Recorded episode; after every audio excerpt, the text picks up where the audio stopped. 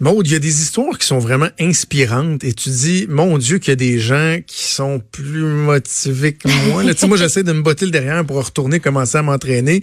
Pendant ce temps-là, il y a des gens qui, euh, qui vont d'accomplissements qui sont incroyables, qui sont dignes de mention. C'est le cas de François-Guy Tivierge. François-Guy Tivierge, c'est le propriétaire du Rock Gym. C'est un alpiniste. Et lui, il a décidé pour ses 55 ans de faire quelque chose de... Tu un petit défi, là. Il s'est lancé un défi. Il va, euh, oui, oui, il va euh, grimper 55 montagnes en 55 mois. Rien de pour ses 55 ans, ça débute demain, il va s'envoler demain. On va aller le rejoindre au bout euh, du téléphone de François-Guy Tivierge. Bonjour. Bonjour. Euh, ça vient d'où cette idée-là? On se lève un matin puis on se dit, ouais, il me semble que 55 montagnes euh, serait pas pire en 55 mois. Ben écoute, c'est que quand j'ai eu euh, la, la folie de la quarantaine, je suis parti au Mont Everest, j'ai fait les sept sommets, les deux pôles, puis là, ça a comme fait une belle boucle avec ça. J'ai vraiment été inspiré là euh, pour un bon dix ans. Puis là, à un moment donné, j'ai eu 50, puis là, finalement, 55, puis je me suis dit, c'est pas vrai que je vais regarder le train pour le restant de ma vie. Je suis encore bon, je m'entraîne, je fais du sport, je suis passionné de montagne, j'aime les voyages. Puis là, je me, je me cherchais un défi de montagne, mais je regardais la carte du monde, puis il n'y en avait pas une qui, qui me tentait plus que toutes ceux-là que je, me suis genre fait une liste, une bucket list. Puis là, je me suis dit, garde, je vais avoir 55 ans, à choisir 55 montagnes. Puis qu'est-ce qui serait raisonnable pour moi en termes de temps, puis que je ne sois pas trop euh, euh, que ça nuise à, à ma, carrière, à mon travail aussi, puis que ça soit un juste milieu entre les, voyages de travail, puis euh, la santé, puis le sport. J'ai dit 55 ans, tout est aligné pour le chiffre 55.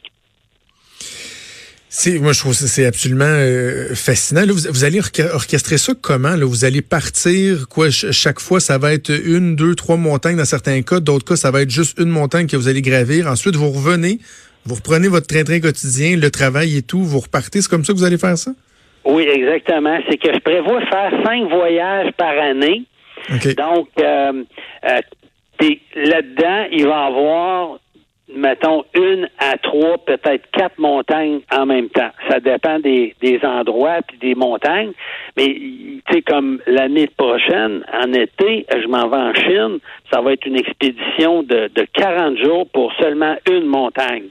Puis on est déjà euh, euh, on est on est déjà bouqué là, on est neuf à partir sur cette montagne là. Fait que c'est déjà euh, réservé dans mon calendrier en Chine, une montagne qui va culminer à 7500 mètres d'altitude, puis qui se fait entièrement là sur des glaciers, puis même qu'on peut la descendre en ski, parce que la pente est pas très abrupte, c'est une pente douce, c'est une belle montagne sauvage en Chine. Fait que ça, c'est sûr que c'est des voyages comme ça qui vont se succéder. Puis un autre gros voyage qui, qui va se planifier deux ans d'avance dans ma collection, c'est le Pakistan. En 2021, on va aller escalader le Gasherbrum 2, qui est un, sommet voisin de, du K2. Fait que ça, c'est un gros projet aussi qui va nécessiter euh, 45 euh, jours pour seulement une montagne.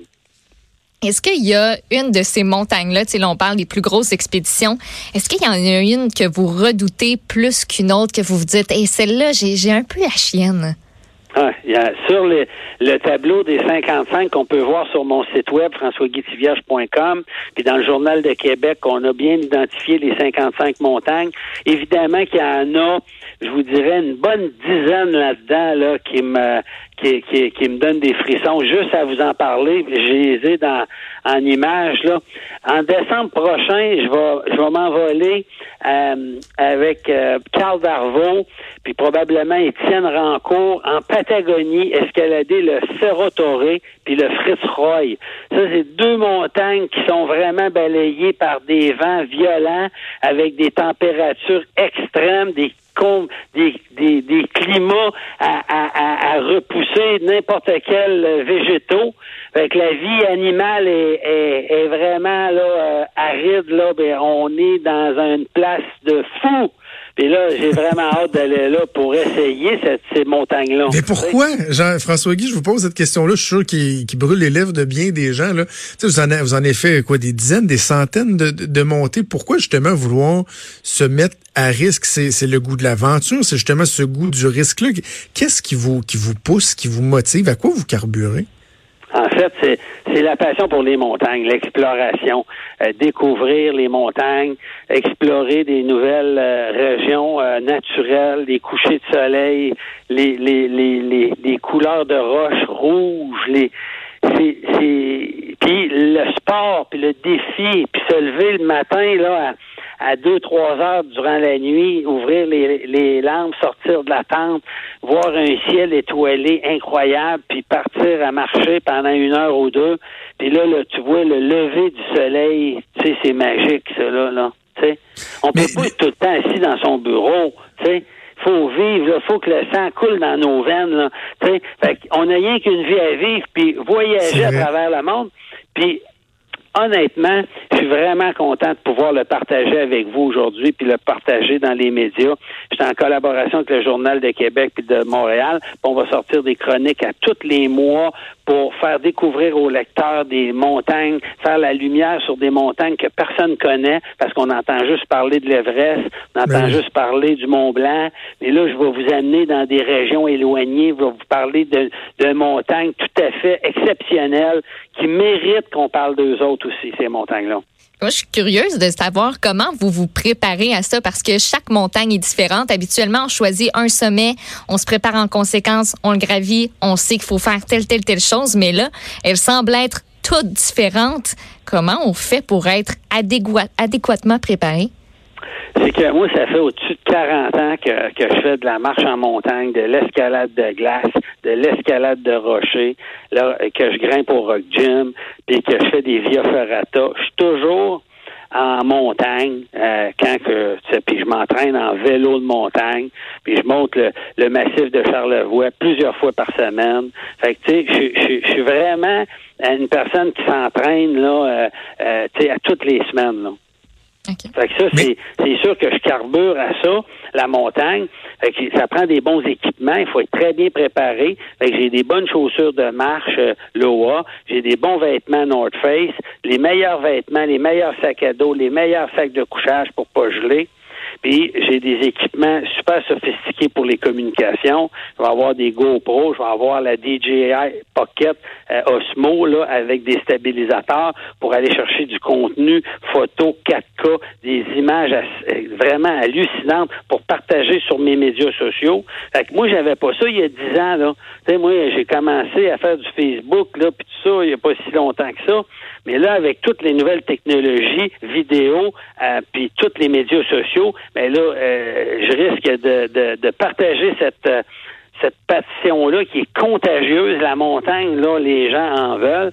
Les médias en veulent aussi parce que c'est du beau contenu puis des belles nouvelles spectaculaires. Mais au-delà de la préparation au niveau logistique, le transport et tout, comment on se prépare pour chacune des montagnes? Qu'est-ce que qu'est-ce que vous étudiez? Les, les, les, dénivelés, les écarts de température? Comment on se prépare aux, spécificités de chacune des montagnes? Alors là, c'est sûr que il faut il faut premièrement se documenter euh, euh sur euh, sur des liens qui sont spécialisés en montagne, des sites web qui donnent l'information, euh, qui donnent un petit peu les, distances, les dénivelés. Euh, puis là, après ça, il faut avoir le bon matériel, étudier l'ascension en tant que telle, quelle corde qu'on va utiliser, combien de mousquetons, combien d'équipements qu'on amène de vis, de coinceurs. Et puis là, tu sais, les bottes, les crampons, tout ça, il faut que ça soit bien adapté, bien préparé on amène-tu trop de linge, trop de nourriture, pas assez de fuel, tout est calculé. Fait que ça, c'est bien important d'avoir les bonnes quantités, puis de toujours avoir une petite marge de manœuvre aussi, parce que moi, je suis pas le genre à partir trop light, puis là, tu gèles. Tu sais, ça, je veux pas geler. Moi, je veux avoir du fun. Fait que je suis prêt à prendre un petit peu plus de bagages avec moi, puis d'avoir euh, plus que l'essentiel, je vais avoir du confort aussi. Tu sais. Jusqu'à quel point on gère des imprévus dans des dans des aventures euh, comme celle-là? Je veux dire, quand on part le, le, le, matin, on part pour plusieurs jours pour euh, faire l'ascension d'une montagne. Est-ce qu'il y a beaucoup de place pour les imprévus ou normalement il y a un plan, on réussit à le suivre, puis on arrive sensiblement au moment où on croyait arriver, ou il y a beaucoup d'imprévus? Ben, ça, ça, va varier d'une montagne à l'autre. Il y a des montagnes comme, euh, mettons, le Mont Everest. Quand j'ai fait le Mont Everest, il y avait un plan de match incroyable qui est, qui est une recette gagnante là, pour faire l'Everest. Fait que les, les, les, les rotations pour aller s'acclimater sont prévues. Euh, la météo, les fenêtres de beau temps qu'on regarde sur Internet, on va les prévoir. Puis à un moment donné, là, on, on, on décide qu'il y a une belle fenêtre de beau temps, avec là, on part. Puis les, les distances sont, sont assez prévues au niveau de l'horaire. On sait, on sait qu'on est capable de se rendre à un camp en une journée, d'établir son campement, etc. Pour mes 55 montagnes, ben là, c'est pas mal sensiblement prévisible, sauf qu'il y a des imprévus. Oui, il y a des imprévus de météo, il va en avoir, des, des, des imprévus de conditions de montagne qui ne nous permettent pas parce que comme présentement, j'étais supposé d'aller euh, euh, dans, dans, une zone de montagne en France, puis en, Suisse, puis en Italie. Puis là, il y a eu au mois d'août des grands éboulis parce que la la, la, la, les montagnes à, à 3000 et à 4000 mètres sont, sont, sont gelées. Le sol est gelé de façon permanente. Même en été, c'est, on appelle ça le permafrost. Mhm. C'est comme au Groenland ou dans le nord du Canada, il y a des glaciers éternels, il y a des neiges éternelles. Il y a des neiges éternelles aussi à 3000 mètres puis à 4000 mètres. Puis, mais là, ce qui s'est produit, c'est que ça l'a gelé, ça l'a dégelé beaucoup au cours de l'été. Puis là, ça l'a, ça s'était, il y a eu des éboulis. Puis là, ben, à cause que ça l'a dégelé beaucoup le permafrost, mais là, il y a des montagnes que je voulais faire qui ont été euh, détruites, ils ont changé de face complètement. Il y a eu des éboulis majeurs. Quand que je parle d'un éboulis majeur, là, ça pourrait être, mettons, euh, un édifice là, de Québec là, qui s'écroule dans une montagne. Là. Tu sais, imagine la grosseur d'un bloc appartement qui s'écroule, là, qui tombe en bas, puis ça, ça, ça nettoie tout sur son passage. Puis il y en a eu de ces éboulis-là beaucoup cette année. Fait que là, je vais être très, très, très minutieux cette année. Là, je vais aller en France pour euh, euh, l'année passée, j'étais là, mais là, je retourne. Puis là, cette année, on choisit des, des montagnes qui vont être là euh, vraiment très sécuritaires. Puis on, on, ira pas se mettre là en danger là dans une place qui a, a eu des éboulis là tout récemment. Donc, ça débute demain. Vous prenez l'avion demain, vous rendez vers Chamonix, puis c'est le Mont Cervin qui vous attend dès, dès la fin de la semaine. En fait, on va commencer par euh, le Grand Capucin, qui est une montagne aux abords du euh, Mont Blanc, dans le massif là, du Mont Blanc. Par la suite, on va avoir le, les Drues, une super belle montagne là, de granit. Puis on vise euh, les Grandes Jorasses et après le Cervin ou l'Italie, selon les conditions. Puis vous pouvez être sûr qu'on à notre tour, on va vous faire un beau bilan de, de qu'est-ce qu'on va avoir réussi à gravir.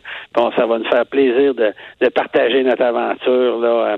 Je parle entre autres avec euh, Jean-François Girard, qui est un, un, des meilleurs grimpeurs québécois actuellement, qui est un gros grimpeur très fort qui est une brute, qui est un grand blond, qui ressemble à Jésus, qui, qui, est un, un, grimpeur là, qui, qui, qui a pas froid aux yeux, qui est capable de grimper des affaires extrêmement difficiles. Fait que c'est comme si je partais avec un, un, un, top alpiniste québécois avec moi pour m'accompagner. François Guy, on va suivre ça de très près. Bonne chance, puis on se reparle assurément. Excellent, gros merci. merci, au revoir François Guy Vierge qui demain va s'envoler. Il va gravir 55 montagnes en 55 mois pour ses 55 ans.